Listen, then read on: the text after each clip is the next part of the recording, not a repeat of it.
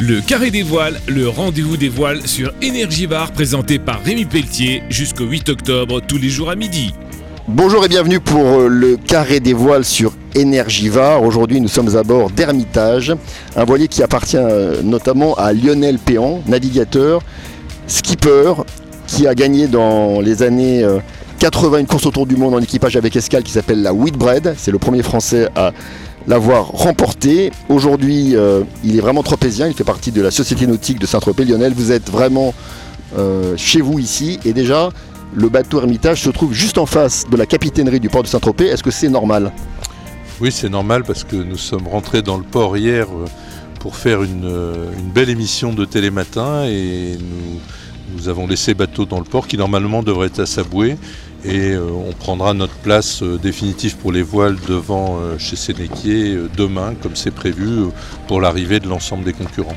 Alors pour ceux qui ne connaissent rien du tout au voile de Saint-Tropez, 25e édition donc 2023, comment on organise l'arrivée et le placement des bateaux dans le port de Saint-Tropez qui, a priori, normalement contient des bateaux à moteur, des super yachts Alors c'est un, un, Tetris, c'est vraiment un Tetris. Euh, l'organisation, euh, et Frédéric à l'organisation et le port de Saint-Tropez passent des journées entières à essayer d'optimiser le port et les tailles des bateaux, parce que la contrainte c'est la taille, mais c'est surtout le tirant d'eau. Et dans le port de Saint-Tropez, il n'y a pas énormément de tirants d'eau, donc on ne peut pas faire rentrer par exemple tous les bateaux qui ont plus de 5 mètres de tirant d'eau, restent dehors. Et puis après, ben, en fonction des tailles et des lieux, on en met des plus grands, des plus petits, on les met côte à côte, bord à bord. Et c'est une, vraie organisation que porte le port de Saint-Tropez et la Société nautique. Donc pour ceux aussi qui ne connaissent rien, tirant d'eau, c'est ce qui se passe sous la coque. Ce qu'on ne voit pas, c'est ce qu'il y a sous la coque. Et les, bateaux moteurs euh, ont en, général 1 mètre, 1 mètre 50, même les gros, quelquefois 2 mètres. Le problème des voiliers, c'est que pour pouvoir bien naviguer à la voile, il faut des quilles. Et plus on a des grandes quilles, plus on va vite. Et les voiliers modernes étant de plus en plus grands et de plus en plus gros, ben, ont des tirants d'eau avec des quilles euh, qui vont jusqu'à 4, 5, 6, 7, 8, 9 mètres. Et ceux de plus de 5 mètres déjà ne peuvent plus rentrer dans, les ports d'ailleurs en général, sont limités aux ports de commerce et donc restent sur des bouées. Donc on a beaucoup de bateaux font la régate qui sont sur des bouées.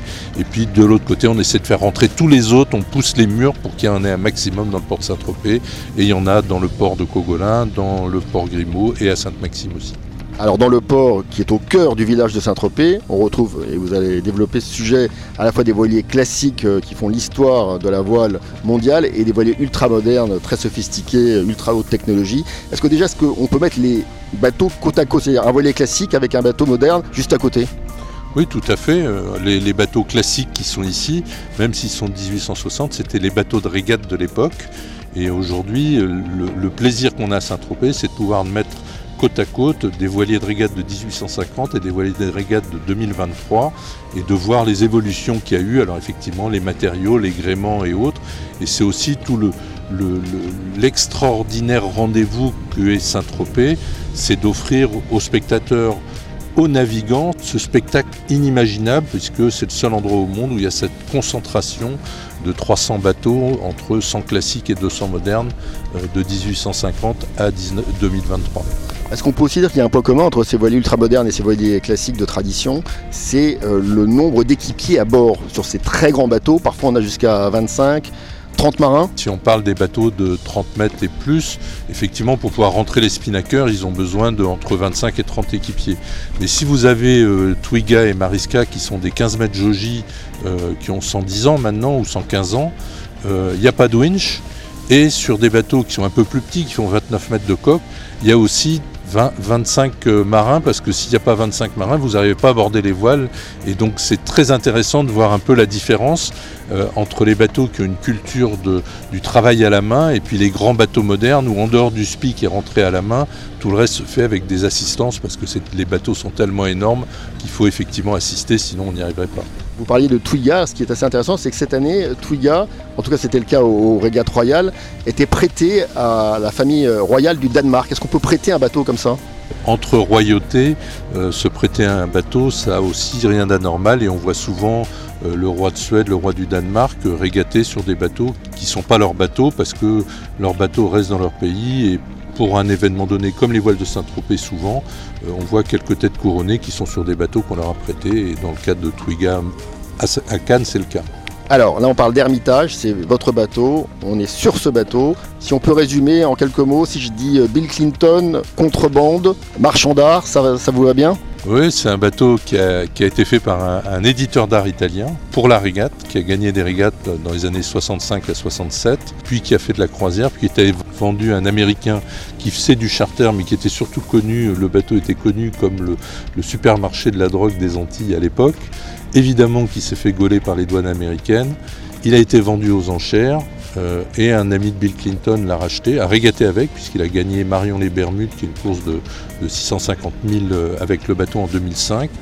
Et du coup, comme c'était un ami de Bill Clinton et un financeur de ses campagnes, euh, le président Clinton venait passer ses vacances à bord, on ne sait pas avec qui, l'histoire ne le dit pas. Alors là, à bord d'Hermitage, ça travaille dur, on voit euh, deux marins qui démontent et qui remontent des winches. Qu'est-ce qui se passe exactement? Les winches, c'est les treuils qui permettent de manœuvrer les voiles. Et sur un bateau comme Hermitage, si on n'a pas de ces fameux winches, on ne peut pas border les voiles. Donc c'est compliqué. Si vous êtes justement sur Twiga, vous avez 25 équipiers qui vont tirer les ficelles parce que tout est organisé. Pour nous, ce n'est pas le cas.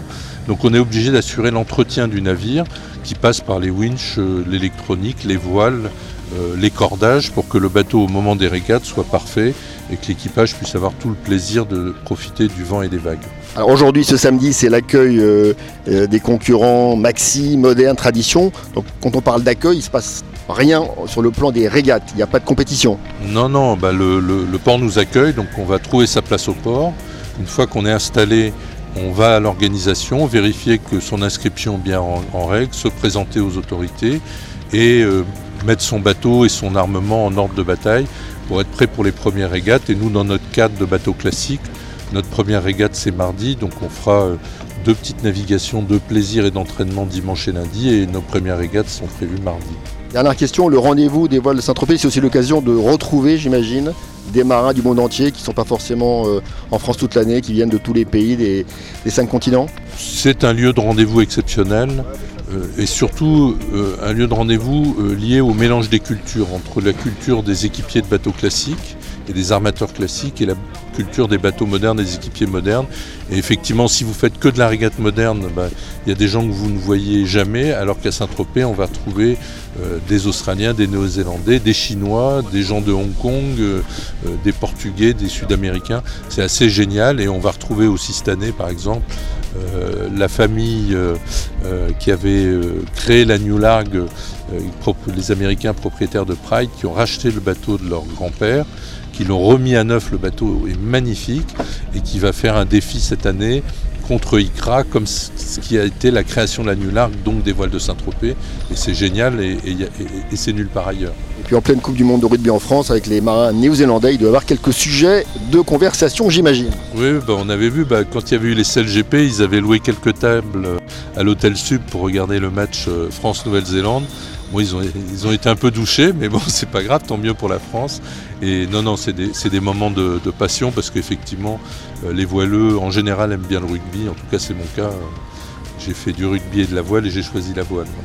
Merci beaucoup Lionel Péan. Donc je rappelle que ce samedi, l'accueil des concurrents Maxi euh, modernes et traditions a bien lieu. Donc euh, le port de Saint-Tropez va se remplir au fur et à mesure. Venez voir ce spectacle incroyable. On se retrouve dès demain pour la suite du Carré des Voiles sur Energivar. Merci à toutes et à tous. Le carré des voiles sur Energivar avec Bernard Optique Exposant, Triba, Gassin, Roquebrune, Montauroux, Estérel Plomberie Chauffage à Fréjus et Style Immobilier à Sainte-Maxime.